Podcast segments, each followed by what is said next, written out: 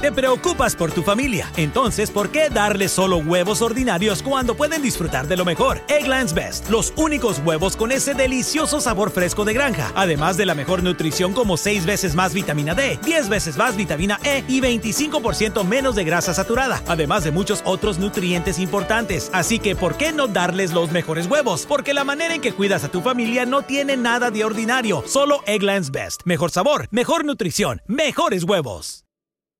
Nada es más importante que tu familia, así que ¿no se merecen lo mejor? Egglands Best te brinda un mejor sabor y nutrición. En comparación con los huevos ordinarios, Egglands Best te ofrece 10 veces más vitamina E, 25% menos de grasa saturada y 6 veces más vitamina D, junto con ese sabor delicioso y fresco de granja que a ti y a tu familia les encanta. Todos queremos lo mejor para nuestras familias, entonces ¿por qué no los mejores huevos? Porque la manera en que tú cuidas a tu familia no tiene nada de ordinario, solo Egglands Best. Mejor sabor, mejor nutrición, mejores huevos. Este es un mensaje del pastor John MacArthur, traducido y predicado en español para el mundo de habla hispana. ¿Qué es lo que realmente significa estar preparado académicamente? ¿Es la universidad en sí misma, la educación de posgrado lo que realmente educa a una persona? ¿Qué es lo que sobre cualquier otra cosa debes conocer? ¿Qué es lo más importante que debes conocer? ¿Qué es lo más necesario? Creo que ustedes conocen la respuesta a eso porque la Biblia de manera clara dice, en todo tu aprendizaje obtiene qué? Sabiduría, sabiduría, sabiduría espiritual. Quiero que abran sus Biblias al libro de Proverbios y quiero hablarles por un momento en esta mañana acerca de la sabiduría. Hace algunos años atrás tuve un grupo de discipulado muy interesante. A lo largo de los años he discipulado hombres. Tuve un grupo que era un grupo mixto. Tuve un hombre que tenía el récord mundial de esquí acuático de velocidad. Tuve otro hombre en mi grupo de discipulado, el mismo grupo, quien era un productor de películas, y otro que era defensa para los LA Kings, y otros hombres comunes y corrientes como yo. Y estábamos hablando de lo que íbamos a estudiar durante un año al estudiar la palabra de Dios, y el consenso de todos estos hombres era que queríamos aprender el libro de Proverbios porque queríamos aprender sabiduría. La sabiduría se aplica a todo en nuestras vidas y eso es exactamente lo que hicimos y tuvimos un año absolutamente maravilloso estudiando el libro de Proverbios, aprendiendo sabiduría. Quiero que vean en primer lugar el capítulo 2, simplemente para darles un contexto con respecto a la sabiduría. Versículo 1. Hijo mío, si recibieres mis palabras y mis mandamientos guardares dentro de ti, haciendo estar atento tu oído a la sabiduría, si inclinares tu corazón a la prudencia, si clamares a la inteligencia y a la prudencia dieres tu voz, si como la plata la buscares y la escudriñares como a tesoros, entonces entenderás el temor de Jehová y hallarás el conocimiento de Dios, la búsqueda de la sabiduría. Tienes que buscarla como plata, como tesoros escondidos. Si comparas eso con el capítulo en Job, Job tiene un capítulo interesante en donde él explica el proceso de las minas. Quizás no pienses en eso en el periodo patriarcal, en el tiempo del Pentateuco, en los primeros cinco libros de la Biblia, cuando Job habría vivido y el libro de Job habría sido escrito, que no estaban escarbando en la tierra, pero lo estaban haciendo. Estaban entrando con dinamita, estaban entrando en las profundidades de la superficie de la tierra. Job dice, en donde inclusive el ojo del águila nunca ha ido, entrando a las profundidades del vientre de la tierra, en las profundidades debajo de las aguas, las aguas en la superficie las aguas de la tierra para sacar diamantes y oro y plata y en Job dice que hacen eso para encontrar tesoro terrenal, pero nadie puede encontrar sabiduría. Y aquí dice, si vas a encontrar algo, encuentra sabiduría. Escucha. Si quieres escuchar algo, escucha sabiduría. Inclina tu corazón a la sabiduría, ruega por discernimiento y levanta tu voz por entendimiento. Él sigue hasta el capítulo 2 para exaltar las virtudes de la sabiduría y pueden leerlo. Pero observa el capítulo 8 por un momento y tienes un capítulo parecido. De hecho, el capítulo octavo entero realmente exalta de nuevo la sabiduría. Presenta la sabiduría casi como una persona, pero de nuevo presenta el mismo énfasis en el capítulo 8 para presentar la importancia de la sabiduría. De hecho, pasa al versículo 11, simplemente lo resume ahí porque mejor es la sabiduría que las piedras preciosas y todo cuanto se puede desear no es de compararse con ella. Lo más importante que jamás adquirirás es la sabiduría. Eso nos lleva inmediatamente a hacer la pregunta, ¿qué es la sabiduría? En griego, la palabra en el Nuevo Testamento para sabiduría en el idioma griego es Sofía, Y Sofía para un griego significaba un concepto. Ser sabio para un griego significaba entender un concepto, poder comprender algo, analizar algo, pensar en algo, llegar a entender algo. Esa no es la palabra en el hebreo. La palabra en hebreo es hakam, y lo que significa es capacidad para vivir. Los hebreos son muy concretos en términos de su lenguaje y cómo piensan. Los griegos son más bien esotéricos, místicos y algo trascendentes en sus pensamientos, y entonces tienes estos términos conceptuales en el griego, pero en el hebreo tiene un significado muy concreto, capacitado en la vida, aprender cómo vivir con habilidad. Ese es el punto. ¿Quieres buscar algo? Busca el vivir con habilidad. Busca la sabiduría en todo aspecto de la vida. Ahora ese realmente es el llamado del libro de Proverbios y lo puedes ver repetido en varios lugares. Simplemente les recomendaría que leyeran Proverbios capítulo 2 y capítulo 8. También pueden leer el capítulo 1 en donde dice, la sabiduría clama en las calles y la sabiduría ruega y ruega y ruega y no escuchan y no oyen y dice, oh ingenuos son necios, oh personas que carecen de sabiduría, ¿por qué no se vuelven a la sabiduría? Si hay algo que debe apartar a una universidad cristiana, algo que debe apartarnos a nosotros que estamos comprometidos con Jesucristo, debe ser que no solo estamos buscando el aprendizaje y el entendimiento de esos asuntos que se relacionan con nuestro universo creado, sino que estamos buscando estar capacitados en todo aspecto de la vida, y esa capacidad viene de las escrituras, de la palabra de Dios. La sabiduría personificada es Dios encarnado en Cristo. Y Dios encarnado en Cristo, claro, es revelado verbalmente mediante las páginas de las Escrituras. Llegamos a las Escrituras, aprendemos sabiduría. Ahora, lo que quiero compartir con ustedes son unas cuantas lecciones que la sabiduría quiere enseñarles. Muy bien, vamos a tomar unos cuantos minutos, vamos a ver cuánto tiempo tengo. No sé cuántas pueda cubrir. Aquí están los factores más importantes de la sabiduría. Cuando obtienes sabiduría, esto es lo que debes buscar. Y hay muchas cosas, hay muchas áreas que nos podrían ayudar para estar capacitados en la vida, pero tomemos las más importantes. En primer lugar, el punto número uno, lo más importante en adquirir sabiduría es temer a Dios. Temer a Dios. ¿Cómo sabes eso? De regreso en el capítulo 1, versículo 7, leemos esto. El temor de Jehová es el principio de la sabiduría. Los insensatos desprecian la sabiduría y la instrucción. El temor de Jehová es el principio de la sabiduría. Proverbios 9:10. El temor de Jehová es el principio de la sabiduría y el conocimiento del santo es el entendimiento verdadero. El principio, esto quiere decir, lo primero, lo más esencial, el principio controlador en la sabiduría es el conocimiento del santo. El conocimiento del santo, conocer a Dios, llegar a conocer a Dios. Una relación con Dios, la cual, como hemos estado cantando, se nos ofrece mediante el Señor Jesucristo. Y después, habiendo conocido a Dios, debemos temer a Dios. Eso significa tener una reverencia hacia Dios, asombrarnos de Él, respetarlos, hacer exactamente lo que estábamos haciendo esta mañana en nuestras canciones. Y eso es adorar a Dios.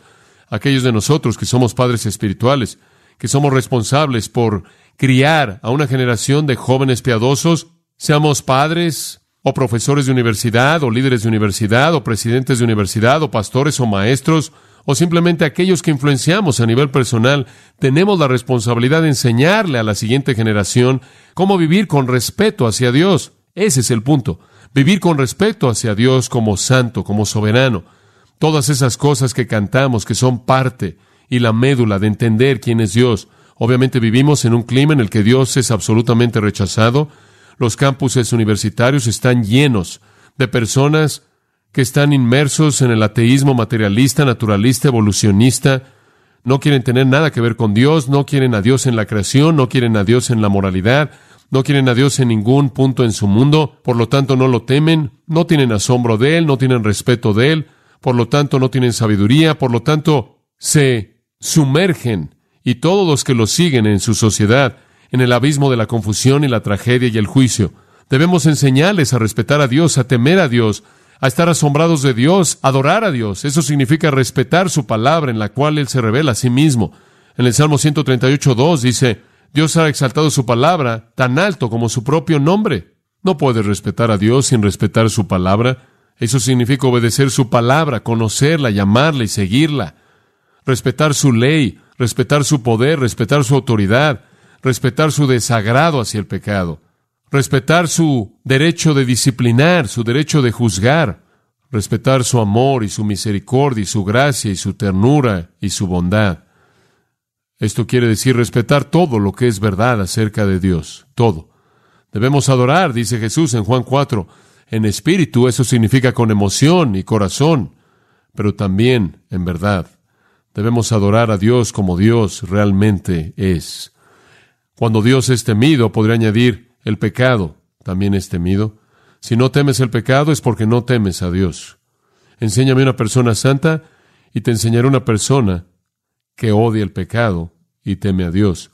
Enséñame una persona que tolera el pecado y te enseñaré una persona que no respeta a Dios. Esa es la influencia controladora en tu vida. La manera en la que tú ves a Dios es lo más importante en tu mente. Es la realidad más controladora en tu mente. ¿Cómo ves a Dios?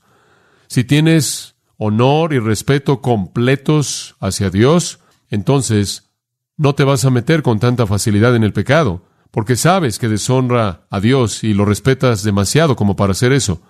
Si crees en la soberanía de Dios, esto es que Él gobierna todo en el universo y cumple todos sus propósitos y está en control de todo, no vas a dudar y temer cuando tu pequeño mundo comienza a verse como si las cosas salen mal.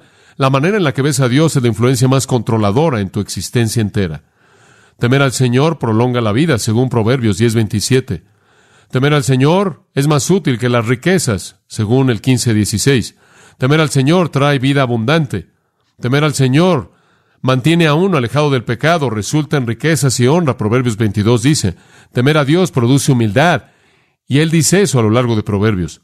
Aquellos que temen a Dios duermen satisfechos y no son tocados por el mal, dice el capítulo 19. Aquellos que temen a Dios tienen confianza. Aquellos que temen a Dios serán honrados y reconocidos. Y aquellos que temen a Dios tendrán oraciones respondidas. Todo eso está en el libro de Proverbios. Esta es la lección más importante. Teme a Dios. Conócelo y ámalo y respétalo y honralo. Ese es el principio de todo. Eso en sí mismo será un estudio inmenso. Pero vayamos a un segundo porque simplemente queremos presentarlas y las pueden estudiar en Proverbios. El segundo componente esencial al buscar la sabiduría es guardar tu mente. El lado positivo de la sabiduría es buscar el honrar a Dios. El lado negativo es evitar que otras cosas contaminen tu mente. Este también es un tema muy importante en el libro de Proverbios, capítulo 3, por ejemplo. Él dice en el versículo 1, Hijo mío, no te olvides de mi ley. Y claro, Él está enseñando la palabra de verdad aquí, la palabra de Dios. Y tu corazón guarde mis mandamientos, porque largura de días y años de vida y paz te aumentarán. Nunca se aparten de ti la misericordia y la verdad. Aférrense a la verdad, jóvenes. No puedo enfatizar algo más que eso. Aférrense a la verdad. No dejen que nada robe la verdad. No dejen que nadie contamine su mente. Toma la verdad, átala a tu cuello, escríbelas en la tabla de tu corazón. Por cierto, corazón para el hebreo significa mente, porque el Antiguo Testamento dice, cuál es su pensamiento en su corazón, tal es él. Pensamos en nuestra mente, no en nuestro corazón. Corazón se refiere a la mente. Guarda tu mente, escribe la verdad en tu corazón, átala a tu cuello, no dejes que se vaya. De hecho, observen el capítulo 4, versículo 23, en donde dice, sobre toda cosa guardada, guarda tu corazón, literalmente de nuevo tu mente, porque de él fluyen las fuentes de la vida. Ahora recuerden, para el hebreo el corazón tenía que ver con la mente. Cuando hablamos del corazón estamos hablando de las emociones. Pero en la Biblia, cuando estaban hablando de las emociones, normalmente no se refieren al corazón, lo cual nos puede parecer extraño, se refieren a las entrañas. Probablemente esa no es una buena traducción. En cierta manera es el estómago, porque cuando sientes algo con mucha, mucha fuerza, lo sientes aquí, lo sientes en la parte del estómago, la ansiedad, la sientes aquí, el temor, lo sientes aquí. Y eso es lo que estaban expresando. Pero el corazón era sinónimo de la mente en donde piensas. Entonces en Proverbios 4:23 está diciendo, guarda tu mente porque de él mana la vida, tu conducta. De ahí mana la vida. Todo en tu vida. La manera en la que piensas determina cómo vives. Cuida lo que metes a tu mente, cuida lo que ves cuando vas a un cine, cuida lo que lees, cuida a lo que expones tu mente. Cuidado con aquello a lo que expones tu mente. Cuidado con las ideologías y las especulaciones falsas, que son las fortalezas de 2 Corintios 10. que hombres impíos construyen para capturar a un mundo apartado de Dios. Cuidado con esas herejías que condenan esas mentiras, esas mentiras engañosas que vienen de mentirosos hipócritas, Pablo las llama, que están infestados de doctrinas de demonios. Cuidado con todo eso, porque tu mente es la influencia controladora en cómo actúas. De hecho, en el libro de Proverbios, el escritor de Proverbios habla de ingenuos, y en el lenguaje hebreo dice, oh simples en el capítulo 1, y lo repite, oh simples. La palabra simple realmente es la palabra hebrea para una puerta abierta. De nuevo, les dije, el lenguaje es muy concreto, y la palabra significa una puerta abierta. Y esa es una gran manera de ver la mente de alguien. Y así es como los hebreos veían la mente. Ellos dijeron, un ingenuo, un simple, un necio, que era una persona que tenía la puerta abierta de su mente todo el tiempo. Todo entraba y todo salía. Es la incapacidad de discriminar. Era la incapacidad de protegerse a sí mismo. De dejar algunas cosas afuera y guardar algunas cosas adentro. Es como la persona que dice, soy un agnóstico, y en cierta manera están orgullosos de eso. Bueno, soy un agnóstico, y no entienden el equivalente en latín, que es un ignorante. Nunca he oído a alguien decir, soy un ignorante y estoy orgulloso de eso. Es lo mismo. Lo que significa es, no sé, no sé. Oyen a la gente decir, tengo una mente abierta. Bueno, el hebreo diría, ciérrala. Necesitas discernir. Necesitas saber qué permites que entre y qué permites que se quede. Guarda tu mente. Eso es lo que necesitas obtener. Si quieres ser una persona educada, si quieres tener la capacidad de vivir la vida al máximo, necesitas temer a Dios. Ese es el lado positivo. Necesitas guardar tu mente, protegerla de influencias malas, guardianes de la mente, en un sentido real. Me veo a mí mismo como teniendo esa responsabilidad. A los padres en el libro de Proverbios se les da esa responsabilidad. No solo padres físicos, sino padres espirituales. Conforme los veo a ustedes como alumnos, conforme veo a la congregación en mi iglesia, conforme veo a la gente que lee los libros que escribo, o me escuchan predicando en la radio o en cintas o lo que sea, en mi mente tengo todo el tiempo la responsabilidad de ayudarles a discernir la verdad del error, ayudarles a guardar sus mentes de la influencia de cosas que influencian de manera eficaz su conducta y los alejan de Dios y los alejan de la bendición. En tercer lugar, al aprender la sabiduría, no solo necesitas temer a Dios, guardar tu mente, sino que en tercer lugar, escoger a tus amistades escoger a tus amistades cuidadosamente. Este también es un aspecto muy práctico en la vida. En el capítulo 1 de Proverbios, en el versículo 10, Hijo mío, si los pecadores te quisieren engañar, no consientas.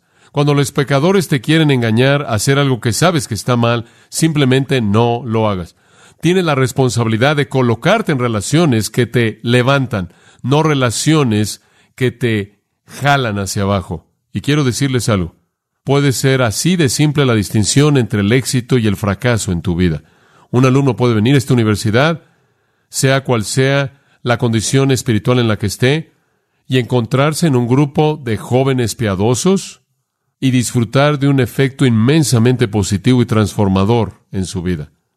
Por otro lado, un alumno puede venir aquí y ella puede terminar en un grupo de personas que la jalan hacia abajo y antes de que se dé cuenta, ella se ha sumergido en algún tipo de pecado que es destructivo.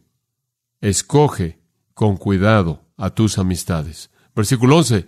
Si dicen, ven con nosotros, esperemos para derramar sangre, embosquemos al inocente sin causa, traguémoslos vivos como el Seol, van a matar a alguien. Este es un grupo bastante malo. No creo que tenemos ninguno de estos aquí, pero entienden el asunto. Vámonos en el auto y vamos a matar a algún niño. Versículo 13 dicen, hallaremos riquezas de toda clase, llenaremos nuestras casas de despojos. Echa tu suerte entre nosotros, tengamos todos una bolsa. Vamos a repartir el botín. Hijo mío, no andes en camino con ellos, aparta tu pie de sus veredas, porque sus pies corren hacia el mal y van presurosos a derramar sangre, porque en vano se tenderá la red ante los ojos de toda ave, pero ellos a su propia sangre ponen acechanzas y a sus almas tienden lazo. Tales son las sendas de todo el que es dado a la codicia, la cual quita la vida de sus poseedores. Eso simplemente es una ilustración en Proverbios de cuán importante es escoger cuidadosamente tus amistades. No debes ser el necio que es engañado por aquellos que dicen, acompáñanos, acompáñanos. ¿Se acuerdan de lo que el apóstol Pablo dijo? Las malas compañías corrompen qué? Las buenas costumbres. Las malas compañías corrompen las buenas costumbres. La apelación entera aquí, notarán en Proverbios 1, la apelación entera es la atracción de la emoción, del poder y de ser parte del grupo. Y él dice, huye de esto, huye de esto. No seas engañado por aquellos que quieren cometer maldad. Capítulo 2, se les advierte acerca de dejar los caminos de la justicia y caminar por los caminos de las tinieblas. Él advierte acerca de los caminos que son torcidos y se desvían. Él advierte acerca de ser librado de la mala mujer, de la adúltera, que adula con sus palabras. Tienes que escoger cuidadosamente tus amistades. Eso es algo absolutamente esencial. En Proverbios 18:24, simplemente para llevarlos un versículo, Proverbios 18:24, un hombre de muchos amigos llega a la ruina, pero hay amigo que es más cercano que un hermano. Ese es un gran versículo. Un hombre de muchos amigos llega a la ruina. Por cierto, si no conoces el hebreo, no vas a entender el punto de este versículo, porque traduce amigos aquí dos veces, pero son dos palabras diferentes. Esto es lo que en hebreo dice, un hombre de muchos reyá llega a la ruina, pero hay un ahab quien se mantiene más cercano que un hermano. Un hombre de muchos reyá, eso significa conocidos, relaciones superficiales. Pero hay un ahab, ¿qué es eso? un amigo amoroso, leal, íntimo. Si lo único que tienen ustedes, jóvenes, en su vida son muchas relaciones superficiales, triviales, van camino a la ruina porque carecen de rendición de cuentas. Carecen de ese tipo de personas que les van a hacer las preguntas difíciles, que van a confrontar los asuntos difíciles en tu vida. Lo que realmente necesitas es una hab, Necesitas un amigo amoroso, íntimo, cercano, que está ahí, que hace esas preguntas difíciles y que espera que le rindas cuentas. Unos cuantos amigos superficiales, muchos amigos superficiales dan lugar a una vida superficial. Y una vida superficial da lugar a un fin triste. Pero unos cuantos amigos cercanos, amorosos, leales, honestos, que te edifican son de mucho más valor, son inestimables. Esa es parte de nuestra responsabilidad como líderes, es colocarlos en un ambiente en donde están rodeados de amigos piadosos, facultad, personal, administración, otros alumnos, entrenadores, todo eso. Cuando hablas de obtener sabiduría, estás hablando de aprender a temer a Dios, guardar tu mente, escoger a tus amistades. Número cuatro, controla tu cuerpo. Bastante práctico. Proverbios 5. Porque los caminos del hombre están ante los ojos de Jehová, versículo 21 de Proverbios 5, y él considera todas sus veredas. En primer lugar, date cuenta de esto. Dios ve todo. Él ve absolutamente todo. Y dice en el versículo 22, prenderán al impío sus propias iniquidades. En otras palabras, la gente que peca va a quedar atrapada en su pecado. Él va a enredarse en las cuerdas de su propio pecado. Cuando una persona se mete en el pecado, y se mete en el pecado de manera habitual, termina enredándolo y no puede salirse de él. Morirá por falta de, y aquí está el hebreo, de dominio propio. Él morirá por falta de dominio propio. Por cierto, comenzando allá atrás en el capítulo 2, versículo 16, el libro de Proverbios comienza a hablar de una mujer adúltera, hablar del pecado sexual, habla de cómo ella engaña a alguien, cómo ella lo mete en esta relación ilícita. Y eso se convierte en un tema que lo vemos a lo largo de Proverbios hasta el capítulo 7. Proverbios quiere que seamos muy cuidadosos con el dominio propio en el área sexual. El capítulo 5 habla de esto, el capítulo 6 habla de esto, el capítulo 7 habla de esto. No tenemos tiempo de ver todos estos pasajes, pero es enseñanza muy, muy importante. La triste realidad de la persona que se involucra en el adulterio es algo triste triste. Pueden leer del fin terrible de aquellos que siguen el pecado de adulterio. El capítulo 7 cierra con esta palabra. Camino al Seol es su casa. Esta es la casa de la adúltera que conduce a las cámaras de la muerte, descendiendo a las cámaras de la muerte. De regreso en el capítulo 6, versículo 32. Mas el que comete adulterio es falto de entendimiento. Corrompe su alma el que tal hace. Heridas y vergüenza hallará, y su afrenta nunca será borrada. Esa es una mancha que nunca se quita.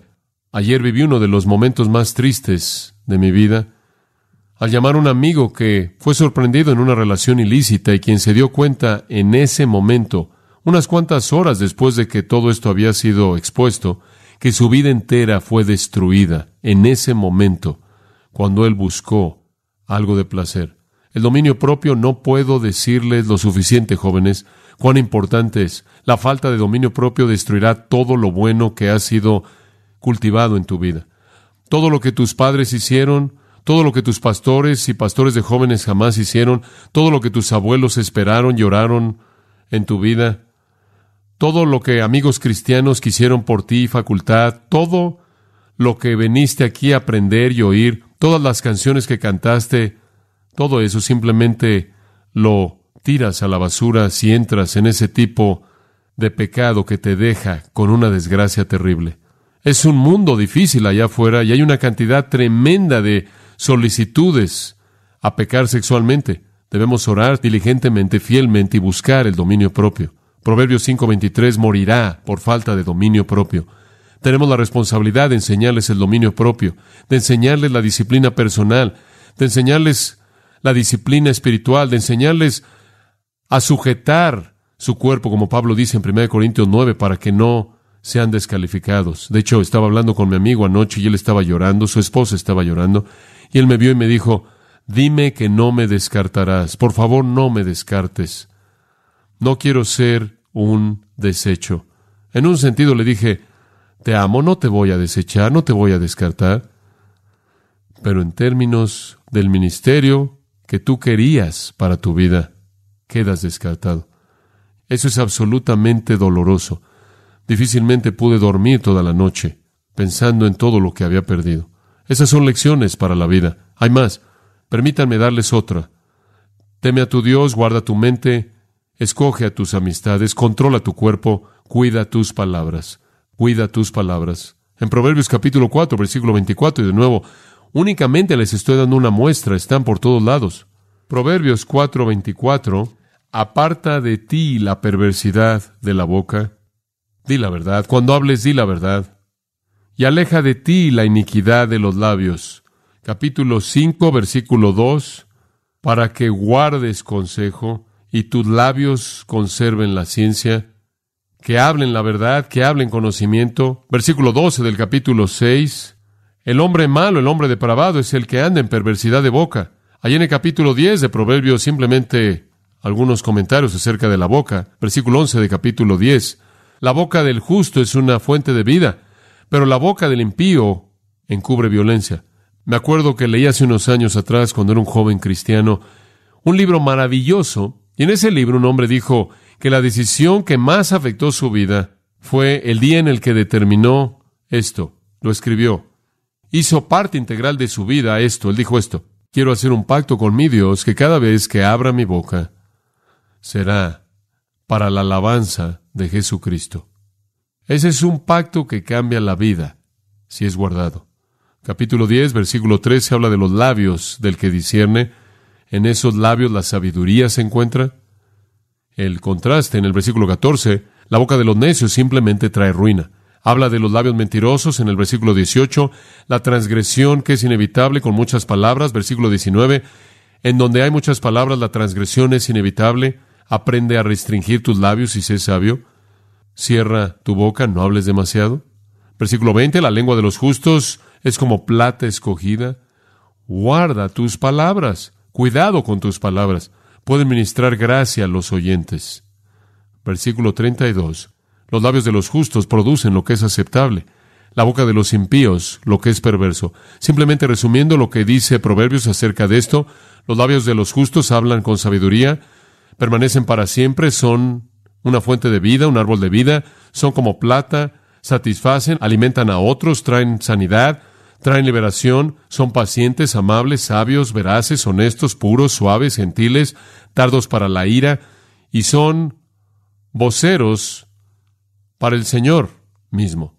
Guarda tus palabras. Por otro lado, las palabras de los necios son impías, necias, violentas, llenas de odio, llenas de malicia. Demasiadas palabras traen contención, ruina, chisme, desgracia, calumnia. Son como un fuego que produce perversidad y tragedia. Permíteme darte otro principio de sabiduría. Trabaja duro. Trabaja duro. Uno de los temas de Proverbios, de nuevo, observa el capítulo 6, versículo 6. Ve al hormigo perezoso. ¿Saben lo que es un perezoso? Lo llamamos un flojo, una persona floja. Ve a la hormiga o perezoso, observa sus caminos y sé sabio. Después él usa una pequeña analogía acerca de las hormigas, las cuales, no teniendo jefe o gobernador, preparan. Ella prepara su comida en el verano, prepara su provisión en la cosecha. ¿Cuánto dormirás, oh perezoso? ¿Cuándo te levantarás de tu sueño? Un poco de sueño, un poco de doblar las manos para descansar y vendrá, así vendrá tu pobreza como vagabundo y tu necesidad como hombre armado. ¿Sabes cómo ser pobre? La gente viene a la universidad y dice, quiero tener una carrera, quiero ganar dinero en la vida. Ganarás dinero si trabajas duro. Así es. Si no lo haces, no ganarás nada. Simplemente te quedas ahí y flotas, tu pobreza vendrá como vagabundo, simplemente como un extraño que es pobre y tu necesidad como hombre armado. Simplemente invadirá tu vida y se apoderará de tu vida. ¿Saben lo que es un hombre flojo? Es un hombre con demasiadas excusas, demasiadas pospuestas, pospone mucho, dice no mucho. Un asunto muy importante. Capítulo 10, versículos 4 y 5. Pobre es el que trabaja con una mano floja. ¿Quieres ser pobre? No trabajes duro.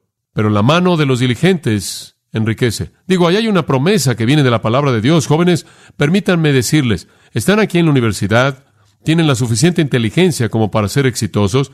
Si están aprobando aquí, tienen la suficiente inteligencia. La mayoría de ustedes probablemente tienen la suficiente inteligencia como para estar a cargo de algo, como para tener a muchas personas bajo su cuidado. Están aprendiendo las cosas que necesitan conocer para hacer una diferencia en el mundo, cómo pensar, cómo hablar, cómo escribir, cómo socializar, cómo guiar, todo ese tipo de cosas. Están recibiendo una diversidad de experiencias sociales, relaciones interpersonales, la riqueza de la vida.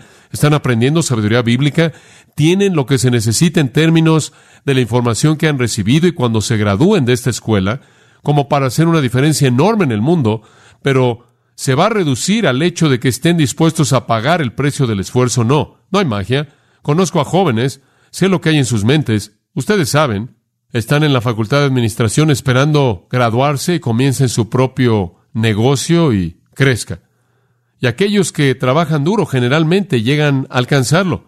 Trabaja duro, no seas flojo. Y les voy a decir una cosa, el trabajo duro es lo que más recompensa trae en la vida en este mundo. Según Proverbios, el hombre flojo sufrirá hambre, pobreza, fracaso, porque él está durmiendo en medio de la cosecha. Él quiere, pero no trabaja para satisfacer su deseo. Le encanta dormir, está pegado a su cama. ¿Conoces el primer principio del éxito? Levántate, ahí está. El segundo, levántate temprano. El tercero, vístete. Y el cuarto, sal de la casa. El hombre flojo está pegado a su cama, sigue búsquedas inútiles. ¿Saben lo que he notado en la gente floja? siempre tienen algún tipo de plan para enriquecerse rápidamente. Está por venir ese plan, pero nunca se aparece, nunca se aparece.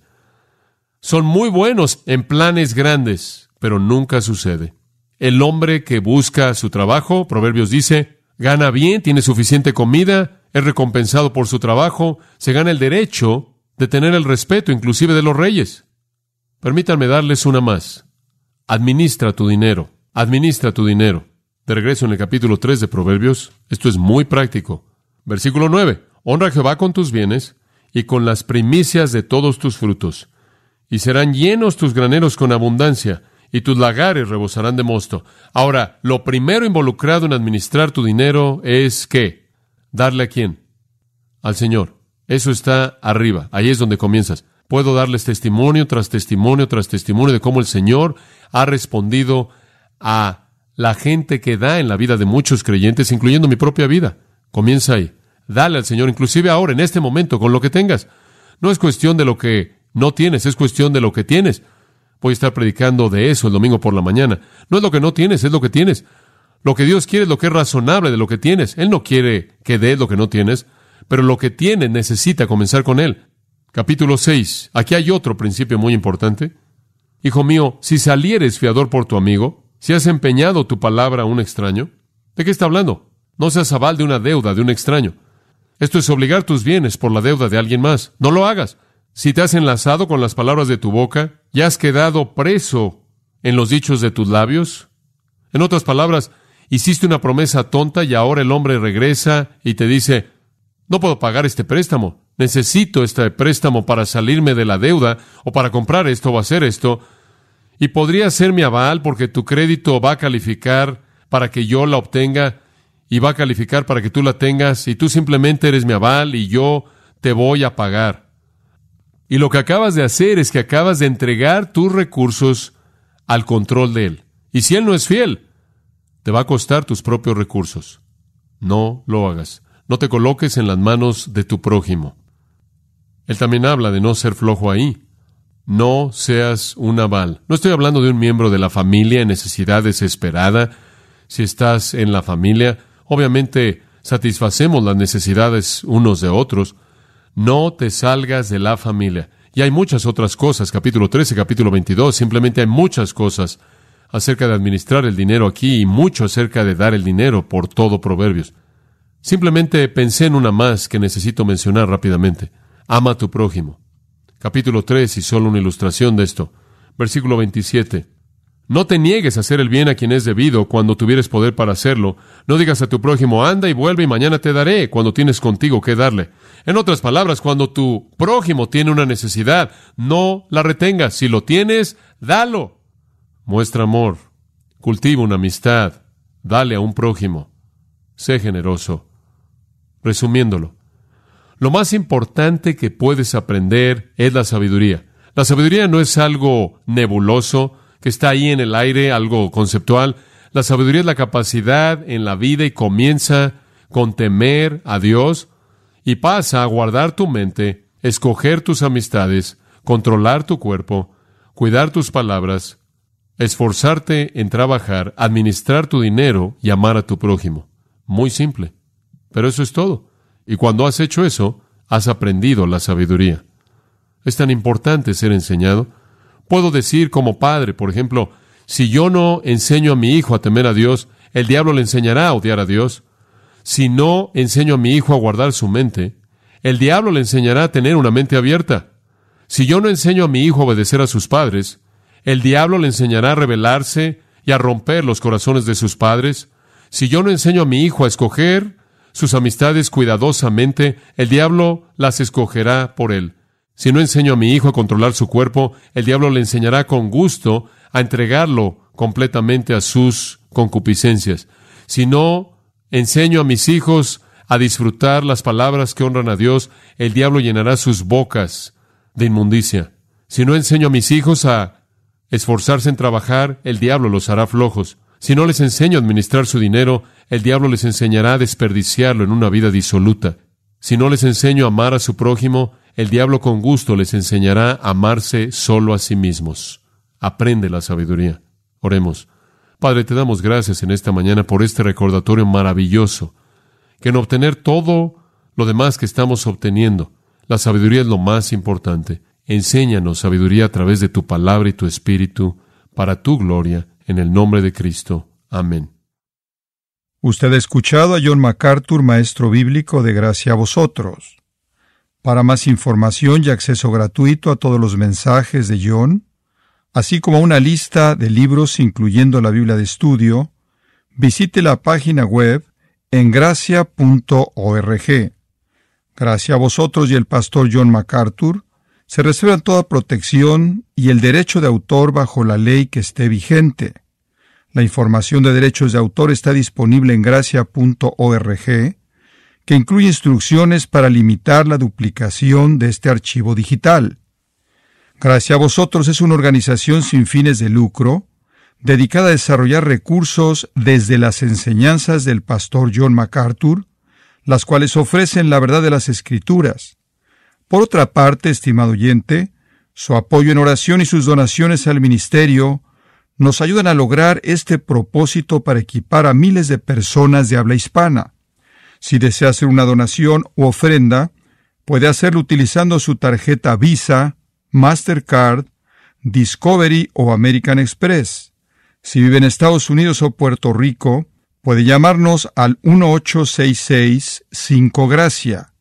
Esto es 1866-547-2242 o desde cualquier otro lugar ingresando a nuestra página web en gracia.org. Y de antemano, gracias por su apoyo. Nada es más importante que tu familia, así que ¿no se merecen lo mejor? Eggland's Best te brinda un mejor sabor y nutrición. En comparación con los huevos ordinarios, Eggland's Best te ofrece 10 veces más vitamina E, 25% menos de grasa saturada y 6 veces más vitamina D, junto con ese sabor delicioso y fresco de granja que a ti y a tu familia les encanta. Todos queremos lo mejor para nuestras familias, entonces, ¿por qué no los mejores huevos? Porque la manera en que tú cuidas a tu familia no tiene nada de ordinario, solo Eggland's Best. Mejor sabor, mejor nutrición, mejores huevos. Hello, beautiful. I'm Amy Errett, founder of Madison Reed, a hair color company I named after my daughter. Experience gorgeous, lasting, high quality hair color made with ingredients you could feel good about, with consistent results every time. It's easy to find your perfect shade. Book a complimentary video hair color consultation with a licensed colorist on madison reed.com and get 10% off plus free shipping on your first color kit. Use code RADIO10. That's code RADIO10